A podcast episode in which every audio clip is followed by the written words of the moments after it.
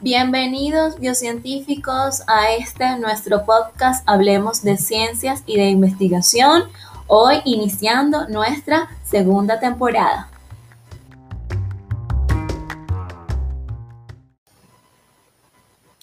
Hola biocientíficos, para mí es un inmenso placer comenzar con la segunda temporada del podcast Hablemos de Ciencias y de Investigación. Estoy muy contenta de la receptividad que le han dado al podcast y bueno, para mí es un inmenso placer eh, compartir, bueno, parte de lo que he estudiado, de investigaciones e incluso esto me incentiva a seguir leyendo, estudiando y proponiendo algunas investigaciones. En relación pues al tema de hoy, vamos a estar hablando un poco de la inteligencia y emociones, pero a nivel eh, de los animales, ¿no? Es un tema para mí completamente nuevo, no es mi especialidad, ya que no soy psicóloga, sin embargo, eh, los, los animo a que se hagan eh, investigaciones de tipo observacionales en este campo. Y bueno, comencemos a aprender un poco más de lo que es las emociones y la inteligencia a nivel animal. Eh, son muchas las variantes, muchas las incógnitas que tenemos hoy en día como científicos y como sociedad en relación a este tema. E incluso muchos de los que estamos en el campo, pues en algunas ocasiones y me incluyo. Nos hacemos de la vista gorda, esto principalmente en relación a nuestra alimentación, ¿no? Y, a la manera en que se llevan muchas eh, de los criaderos o de las crías, eh, la reproducción de la parte animal. Entonces, bueno, les voy a leer un poquito de un fragmento de un libro, el capítulo 3, que habla específicamente de la inteligencia animal y dice, en nuestras sociedades existen animales de compañía, de crianza y animales de labor. Los primeros son amados, pero con frecuencia cuando estorban son abandonados en vacaciones. Los segundos son transportados y muertos de modos terroríficos. Los últimos desaparecen cuando dejan de ser útiles y son sustituidos como muñecas viejas por juguetes nuevos. Desde Descartes se piensa que los animales carecen de conciencia, siendo autómatas biológicos sin mente. Esto reduce sus derechos ante su dolor. No siempre sentimos empatía. Las compañías eh, por los derechos o las campañas por los derechos de los animales son consideradas una tontería por muchos, mientras haya un ser humano que pase hambre. Este juicio estúpido presupone que hay un orden de solución de los problemas y una incompatibilidad entre salvar la humanidad y salvar a los animales. Hoy día la palabra animal sigue siendo un insulto en nuestro lenguaje. Un perro no es un ser humano, pero igual existen los derechos humanos aplicables en principio a cualquier miembro de la especie. Por indeseable que sea, deberían existir unas normas de conducta respecto a los animales, sin entrar en la discusión sobre si tienen o no deberes y derechos. Normas de conducta humana que ayudarán a una calidad de vida y disminuirán su sufrimiento gratuito. Sobre todo si como parece su inteligencia y su capacidad de sentir son tan sorprendentes. Hoy en día todavía existen, bueno, como les venía diciendo, muchas eh, controversia, ¿no? En relación a si existe, eh, si los animales tienen conciencia, si los animales tienen emociones, si los animales, bueno, son inteligentes, ¿no? Y eh, hay, hoy en día creo, no sé si por el auge en relación a las redes sociales, el contacto que tenemos con las redes sociales, el poder comunicarnos, que nos hace ver que existen eh, muchas personas, muchas asociaciones, muchos centros encargados de luchar eh, no solamente por los pequeños animales, ¿ok? Por el cuidado y protección de los pequeños animales, sino también por la fauna silvestre y por los animales que eh, son usados principalmente para la alimentación, ¿no?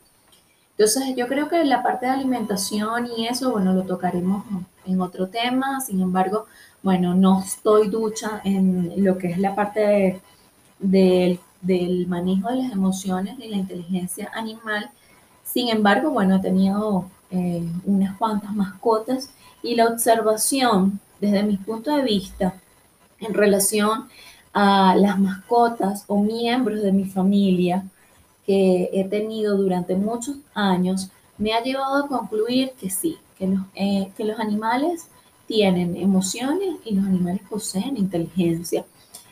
Eh, bueno, si algunos animales son más inteligentes que otros, bueno, ya eso es otro tipo de, de debate.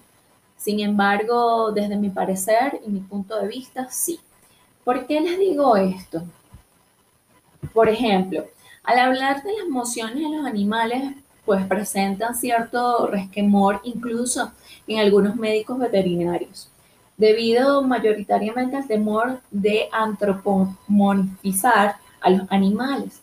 Pero hoy en día se ha podido demostrar que los humanos y los animales tenemos las mismas estructuras y funciones neurológicas, por lo que las diferencias no son cuantitativas sino cualitativas y por lo que los animales son capaces de sentir, por lo tanto los animales son capaces de sentir emociones. Este artículo es bien interesante, bueno, no es un artículo, es como un resumen de un trabajo de investigación que llevaron a cabo la magister Claudia Edwards eh, la magíster Sandra Hernández y la autora Beatriz Mandam Canon. Entonces, ellas hablan principalmente que antes de discutir en relación a que los animales, eh, es importante determinar a qué se refiere el término emoción. Ante esta pregunta han surgido varias posibles respuestas teóricas, las cuales afirman lo, lo siguiente. Uno, las emociones son fenómenos multidimensionales. Dos, son estados afectivos subjetivos. 3. Son respuestas biológicas y fisiológicas que preparan al cuerpo para la acción adaptativa. Como se puede observar, las definiciones son muy distantes una de, de otra, o sea, no tienen la misma, el mismo concepto o la misma línea. No nos dicen nada en realidad. Otros son difíciles de comprobar y existen las definiciones más biológicas, pero hasta que no se comprenda cómo interactúan los diferentes aspectos de la emoción, no habrá una definición. Entonces podemos decir que las emociones están compuestas por cuatro aspectos. Uno subjetivo, que tiene que ver con los procesos cognitivos y dar lugar a los sentimientos. El biológico, que tiene una función evolutiva.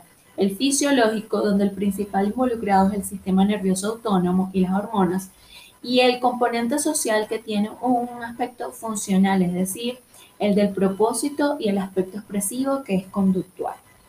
Entonces las emociones tienen un origen a nivel del sistema nervioso central, los animales tienen sistema nervioso central, que no podrán entenderse en su totalidad si no se toma en consideración los aspectos fisiológicos que las controlan y las desencadenan. Su función biológica básicamente es neuroquímica y las conexiones neurales involucradas en su activación a nivel del sistema nervioso central. Por lo tanto, el estado emocional de un individuo es el resultado de la interacción entre la actividad fisiológica y la evaluación cognitiva de la situación. Las condiciones, emociones determinan el tipo de emoción que se tiene, mientras que la, la actividad determina la intensidad. Entonces, Basado en esto, podemos ah, añadir, ¿verdad?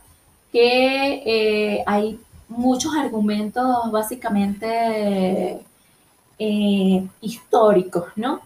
Pero que basado en lo dicho anteriormente, podemos decir que no solo aplica, que esto no solo aplica a los seres humanos, ya que las investigaciones del desarrollo evolutivo del sistema nervioso diseñadas para entender la fisiología a nivel del sistema nervioso central como tal, y los estudios farmacológicos y quirúrgicos se han hecho por medio de estudios comparados de los sistemas nerviosos de animales de distintos tipos o films contra los de los humanos. Y esto ha sido posible, eh, una posible eh, tema de tesis en relación a la continuidad evolutiva. La genética y las ciencias morfológicas han demostrado que existe una continuidad filogenética entre las especies de vertebrados, incluyendo la nuestra. Así que existen subfilos eh, a los cuales nosotros o los restos de animales tienen similitudes funcionales entre o a nuestros órganos. Y existen similitudes entre nuestras funciones biológicas y fisiológicas. Ahora, ¿por qué no suponer que existen similitudes entre humanos y animales? ¿Qué tipo de conocitivas, de conciencia y por lo tanto de emociones? Esta pregunta, bueno, tiene un argumento de tipo histórico que data desde el filósofo Descartes en 1596-1650, que presentó una teoría de la mente humana y de las diferencias entre los humanos y las especies animales. La posición de Descartes es conocida como el dualismo, entre el cuerpo y mente, él aseguró que el comportamiento animal es controlado por procesos de respuesta automática o reflejos y el comportamiento humano es voluntario o deseado. La respuesta voluntaria proviene de la mente o del alma y esta da la capacidad de flexibilidad de respuesta en diferentes situaciones a un individuo. Como en definición los animales son simplemente máquinas, no poseen mente y por lo tanto son incapaces de presentar y de tener acciones voluntarias. Esto lo dijo Descartes en los años 1600, ¿no?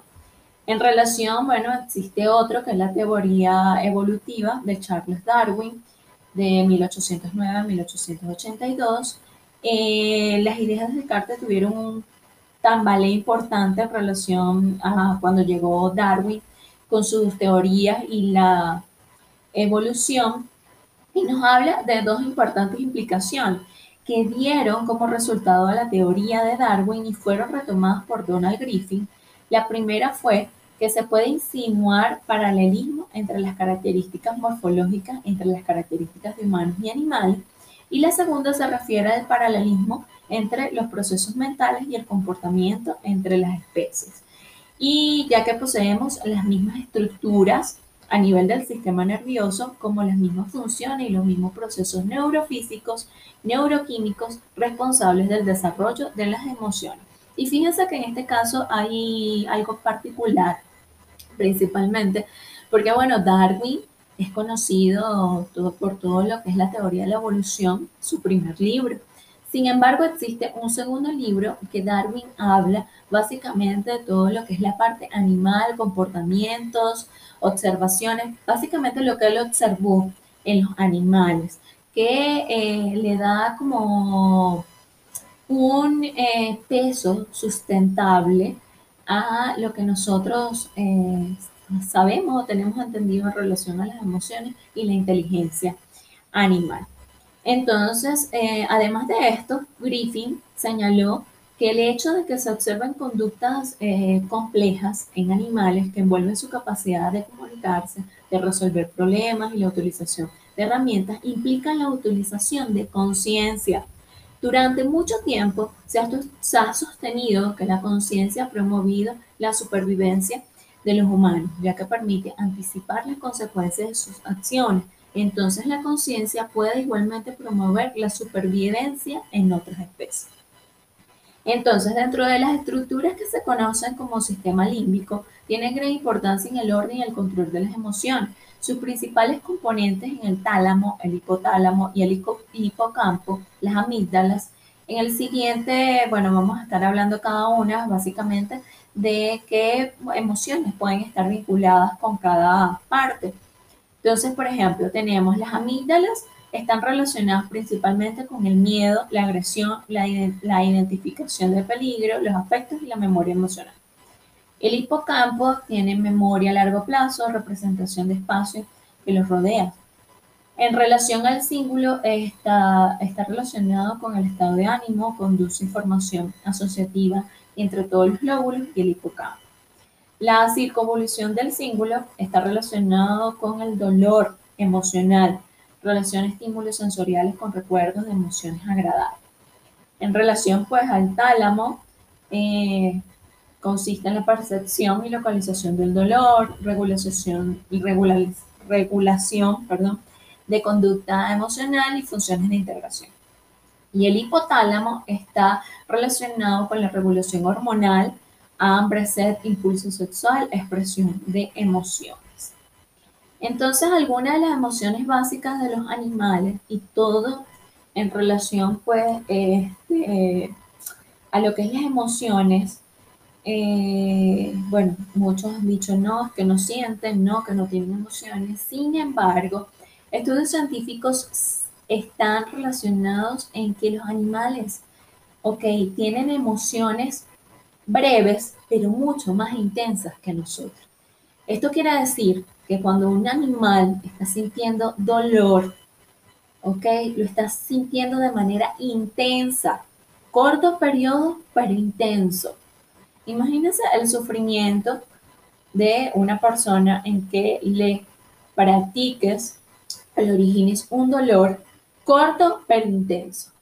De la misma manera, o sea, en relación a, los, a los animales, perdón, esto es lo que ellos están sintiendo.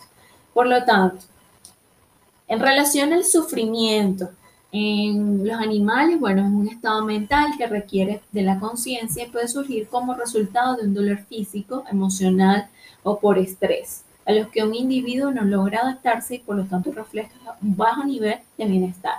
Cuando se presenta en un grado externo o el animal no logra superarlo, puede inducir en él la desesperación o la pérdida de la esperanza. Muchos dicen que el sufrimiento animal es distinto al del ser humano, porque es, como se los dije, a corto plazo. Y esto está argumentado principalmente en que los demás animales no pueden anticipar el futuro y hacer planes a largo plazo como lo hace nuestra especie, los humanos. Si este argumento es cierto, no haría más que apoyar el supuesto contrario, es decir, que los animales pueden tener un sufrimiento aún más intenso que los humanos, ya que si no pueden tener la habilidad de anticipar cuándo va a cesar el estímulo o la situación que les causa malestar, dolor o miedo, porque es un evento nuevo y desconocido para ellos, esto no hará más que aumentar su ansiedad y con ello el sufrimiento. Entonces imagínense todos esos animales que van a matadero el dolor, eh, la ansiedad que esto les debe causar, no, o sea, no quiero imaginar, ¿no? Eh, ¿cómo, se, ¿Cómo se pueden sentir eh, sabiendo que están o se están enfrentando a algo completamente desconocido, que además existe mucho maltrato ante esta situación? Entonces, imagínense todo lo que puede generar esto en un animal o, los animales de compañía que, bueno, lamentablemente son maltratados, ¿no? Eh, las personas eh, quieren corregir a los animales pegándoles, gritándoles. De alguna manera ellos no, entienden esta manera de, de corregir, ¿no? De corregir que tenemos hacia ellos. Es lamentable que todavía hoy en día estemos completamente en pañales y de alguna manera hasta fracasando en relación a nuestro comportamiento hacia los animales y el cuidado que debemos tener eh, hacia ellos, ¿no? Nosotros nos estamos viendo como una especie superior, superior a cualquiera, planta, animal, a todo lo que exista, simplemente yo creo que por el hecho en que nosotros hablamos y los animales no, ¿no? Entonces, yo creo que es una manera de, tomar conciencia en lo que estamos haciendo, el comportamiento, ¿no? Que estamos tomando en relación a, este tema. Quizás es algo trillado eh, y cada quien, bueno, tiene el derecho y la responsabilidad también de apoyar una causa o la causa con la, que se siente identificado uno. Bueno, hablan en favor de los niños, otros hablan en favor de las mujeres, otros hablan en favor del calentamiento global, del ambiente en sí, otros hablan en favor de, de, las personas eh, que sufren hambre, eh, unos hablan en favor de los enfermos, unos hablan a favor de los animales, y esto no está mal, no está mal.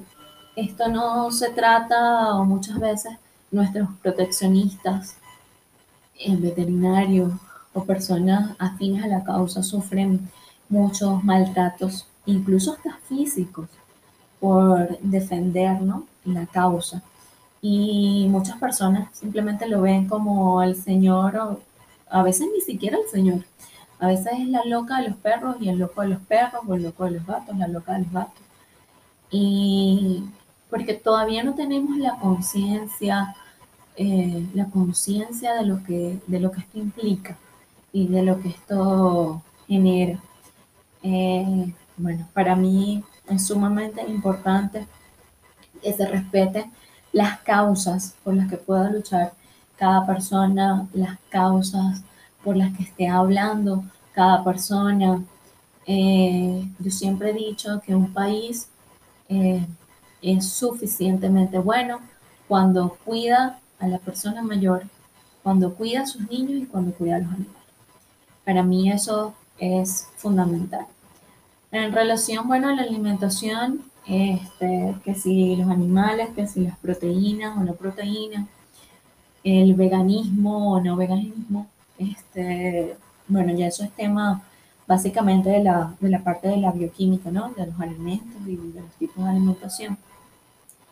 Eh, bueno, sin embargo, entonces quiero sembrarles un poquito la espinita de que, bueno, estudiemos y leamos, y digo, incluyéndome, porque no soy psicóloga, no estoy en la rama de la psicología, simplemente soy una persona aficionada y defensora de, los que no tienen voz, eh, de los que no tienen voz, perros, gatos, cualquier animal, eh, los cerdos, y cada vez eh, me emociona que, que, haya personas dedicadas a esto y que se esté haciendo trabajo de investigación, que se hagan no solo una determinada especie, se pudiera hacer entre todos estudios observacionales que no implique ningún, eh, ningún que no se afecte eh, la parte ecológica ni se ponga eh, ninguna especie en riesgo.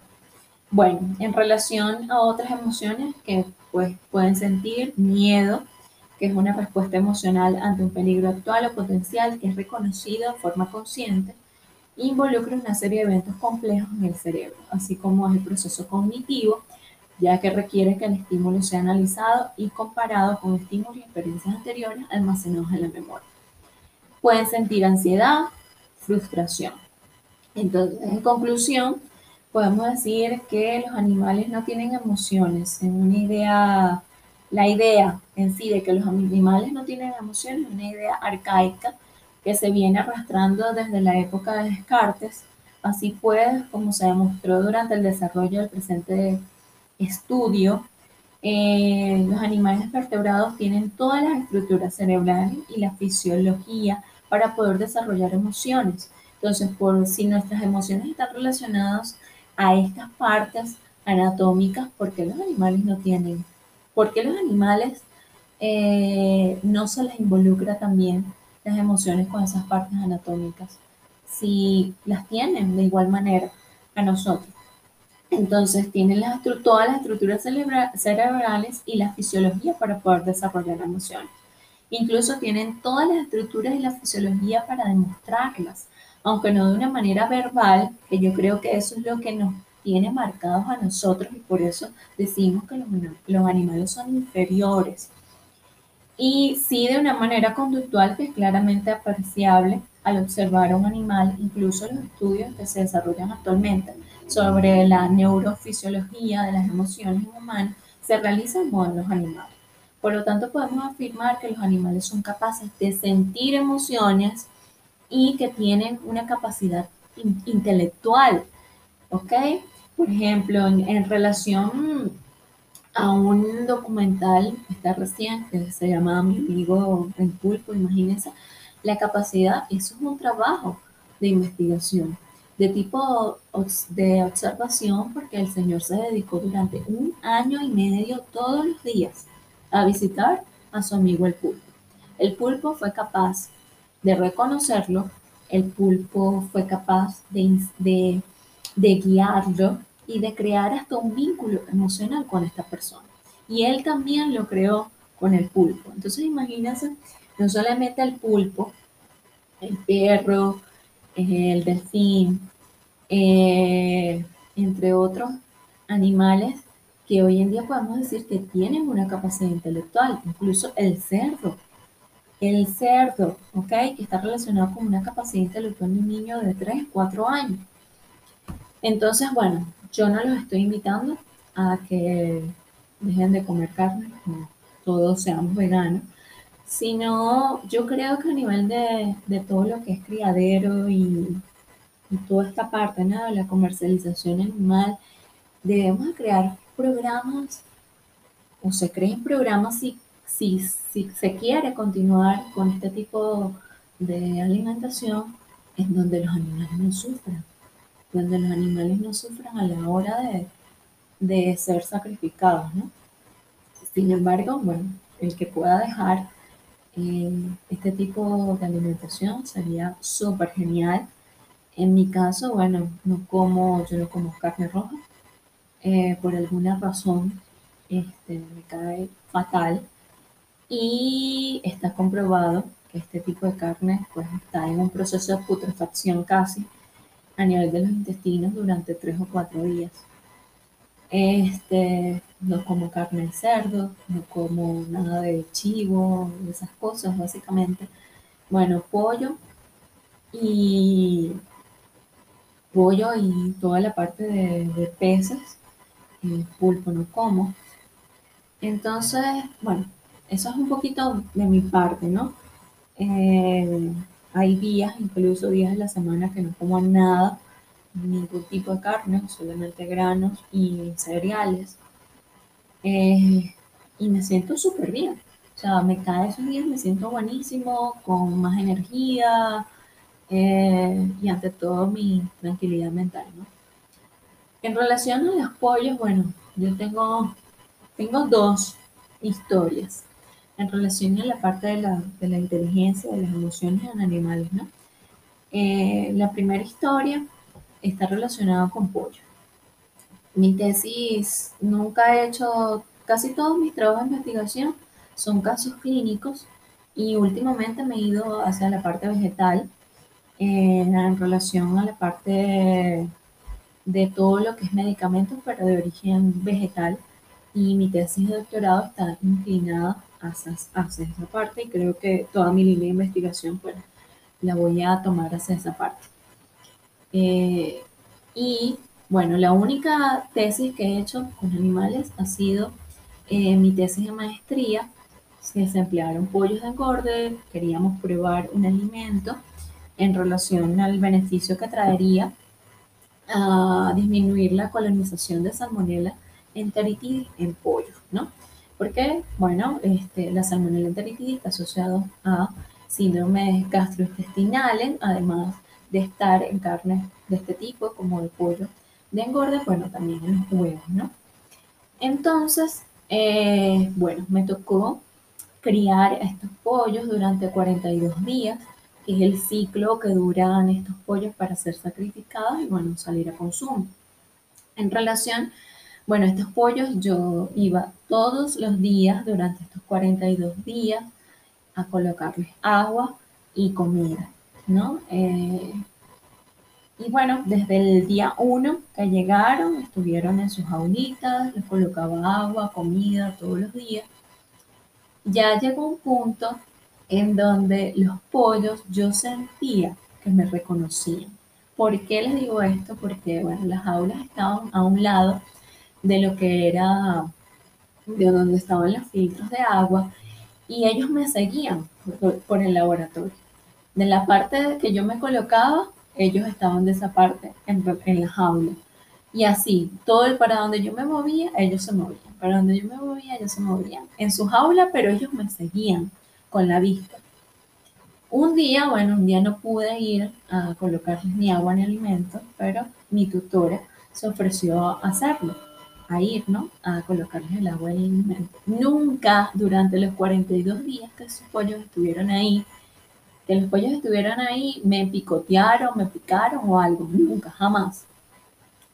Pero la vez que ella fue, bueno, le picotearon todos los brazos. O sea, eso fue increíble, porque no la reconocían, no la reconocían.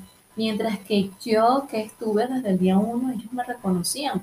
No sé si de verdad, o sea, si me lograban ver como pues, nosotros podemos ver, o era el olor, no sé. Pero no sé si era el olor o algo, pero de alguna manera ellos me reconocían. Eh, y también, bueno, creé un vínculo, por eso dije que no, ya no iba a estar eh, con este tipo de investigaciones. en realidad apoyo que se hagan otro tipo de investigaciones. Podemos hacer otro tipo de investigaciones. Hay muchas líneas celulares hoy en día en las cuales podemos probar medicamentos, podemos probar otras cosas y no necesariamente crear un, un daño ¿no? en un animal. Entonces, bueno, el día que tocó el sacrificio de los animales, bueno, para hacerle todo lo que era la, la parte histológica, bueno, yo no pude, en realidad no pude hacerlo. Eh, tuvimos que llamar a un médico veterinario para que hiciera en la parte del sacrificio, este, pero no, no lo pude hacer. Eh, realmente fue, para mí fue doloroso, ¿no? Porque uno, fueron 42 días, o sea, ni siquiera eh, los crié por toda una vida, no. Eh, una parte sacrificamos, otra parte me las llevé a, a, la casa. Uno de estos pollos se los llevó mi tía y bueno, ella tampoco pudo. Eh, era como un amigo, era como un perrito, era el pollo perro, porque perseguía a todos por la casa como un perrito. Igual. Entonces yo digo que sí, Sí, hay cosas que si uno se pone a observar, eh, te da argumentos suficientes para decir si sienten, si tienen emociones, si piensan, ok. Entonces, bueno. Y en relación a mi otra experiencia, por lo tanto, eh, bueno, apoyo este tipo de defensas en relación a la inteligencia animal, a las emociones animales, al comportamiento animal. Eh, mi perro eh, bueno, yo le digo, siempre le digo mi niño, Rufo. Rufo estuvo desde, llegó a la casa, a mi casa desde los tres meses de nacido, nos lo regaló una vecina. Y bueno, Rufo era el nieto de mi primer perro. Bueno, por lo tanto tenía un vínculo este, mucho más cercano a nosotros. Y bueno, Rufo fue un perro súper excepcional. Eh, excepcional porque no hubo necesidad de enseñarlo ni dónde tenía que hacer pipí ni dónde tenía que hacer popó. No hubo necesidad de decirle que no podía hacer algo porque parecía que todo lo sabía. O sea, era impresionante. Nunca hizo una travesura. Bueno, la única travesura creo que se comió como 300 bolívares de mi papá, que los había dejado en algún lado. fue lo único. La única travesura que el Rufo hizo. Era como un bebé, ¿ok?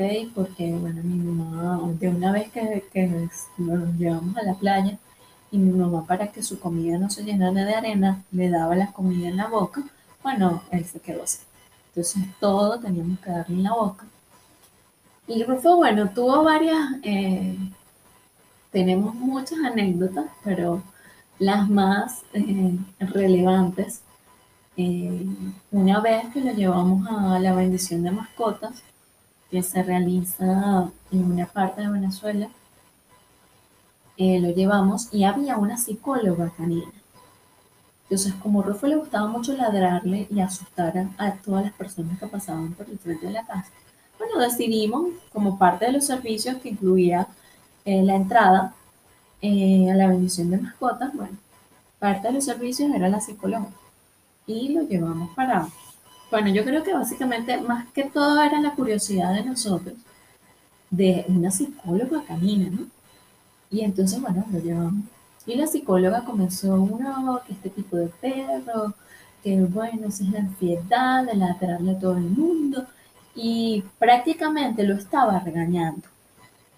Lo estaba regañando porque se dirigía a él y a nosotros y en un tono un tanto, tanto eh, a modo de, de, de hincapié en las cosas, pero yo lo sentí más que todo este regaño. Y Rufo se paró, él estaba acostado a los pies de mi papá, se levantó y le hizo pipí en los zapatos. Y la psicóloga, que supuestamente, eh, que bueno, es veterinaria, ¿ok? Eh, se molestó muchísimo, o sea, eso le molestó muchísimo. Y bueno, yo creo que básicamente eso es parte del caje de, de, del oficio, ¿no? Eh, por ejemplo, bueno, yo soy analista y muchas veces en una toma de muestra, los niños que son los que más se ponen nerviosos, bueno, alguna que otra patada o qué sé yo, gritos, eso, y es parte de, del oficio, ¿no?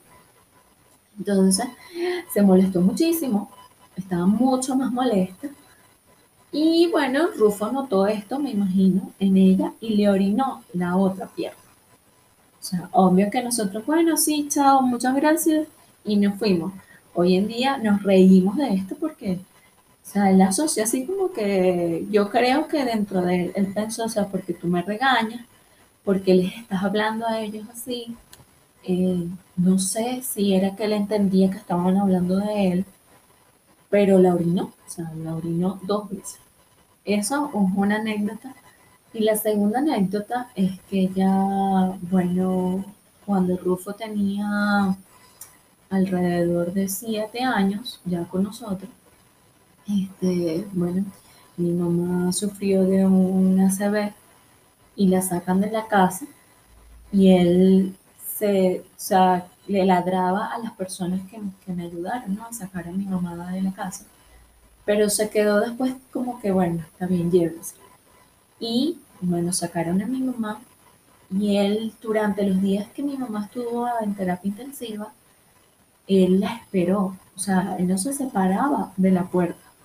Él durmió y pasaba el día en la puerta, en la puerta de la sala, como esperándola, esperándola a que ella volviera. El día que mamá muere, pues eh, el día de, del entierro, decidimos pasar a, a mami por, por la casa y él estaba justo en el jardín y la gente se impresionaba, obviamente yo no, no recuerdo mucho de esto, no lo, no lo, tengo muy claro, pero la gente todavía, o sea, cuando yo hablo de él, lo relacionan con ese día, porque era sorprendente cómo él lloraba cuando ten, teníamos a mamá ahí en el frente de la casa. Era impresionante, la gente no sabía qué hacer, muchos vecinos eh, pensaron que él lloraba por hambre o por sed. Y no, no era así, o sea, le colocaron comida, le colocaron agua, él tenía su agua y su comida, pero él no lloraba por esto, él no lloraba por esto. Yo me atrevo a decir que él sintió que ya ella no estaba. Y bueno, este, son cosas que todavía me causan mucho dolor. Hace año y medio, bueno, ya Rufo, que Rufo falleció, este, pero tengo esa, esa cuestión particular en relación a, a este tipo ¿no? de, de emociones. Entonces, bueno, más que todo los invito, los invito a observar a sus mascotas o quizás a las mascotas de los vecinos. Si hay un perrito en la calle y ustedes, un, hay un perrito en la calle y ustedes están en la capacidad de brindarle un platito de comida o de protegerlos cuando lluevan. Este, en relación, bueno, a las perritas cuando están en celo y ustedes noten que están en celo, protéjanlas por lo menos durante un mes, bríndanla, la, su casa, porque de verdad ellas sufren mucho cuando están en celo y están en la calle, porque imagínense la cantidad de perros que van a estar atrás de ellas. Y bueno, es algo frustrante, ¿no? Entonces, bueno, los invito a, a, que cuidemos o apadrinemos a un gatito, a un perrito, en relación, bueno, a la parte de la fauna silvestre. No alteremos la ecología, no alteremos eh, eh, la, la, convivencia que puede existir entre nosotros y ellos, ¿no? Eh, no apoyemos este tipo de, de exportación de, de, todo lo que es aves, incluso monos. Eh, ¿Qué otra cosa vemos? Eh, si estás en un país donde existen leyes de protección, denuncien, denuncien, denuncien maltratos, denuncien explotación, denuncien criaderos clandestinos. Por favor, denuncien, ayuden, este, ayuden a los proteccionistas. Si usted no tiene cómo tener o adoptar alguna mascota, ayuden a los proteccionistas de su comunidad, bríndenle un poco de alimento, este, incluso ayúdenlo. Eh, ¿Qué te puedo ayudar a, a limpiar, a bañar a los perros? En fin, hay mucho, esto genera mucho trabajo. Por lo tanto, eh, los invito a que colaboremos, a que colaboremos con, con estas personas que están dedicadas a esta acción que para mí es, bueno, para mí es sumamente noble, sumamente importante. No por esto es más importante que otras causas, todas las causas son importantes. Entonces, eh, lo importante es que nosotros identifiquemos algo que nos, nuestra, propia causa y ayudemos, colaboremos en algo, en algo. Y bueno, hasta el próximo episodio. Biocientíficos, de esta manera hemos llegado al final del episodio. Te invito a suscribirte, compartir la información. Si deseas realizar algún aporte científico, ponte en contacto con nosotros. Y esto fue Hablando de Ciencia e Investigación.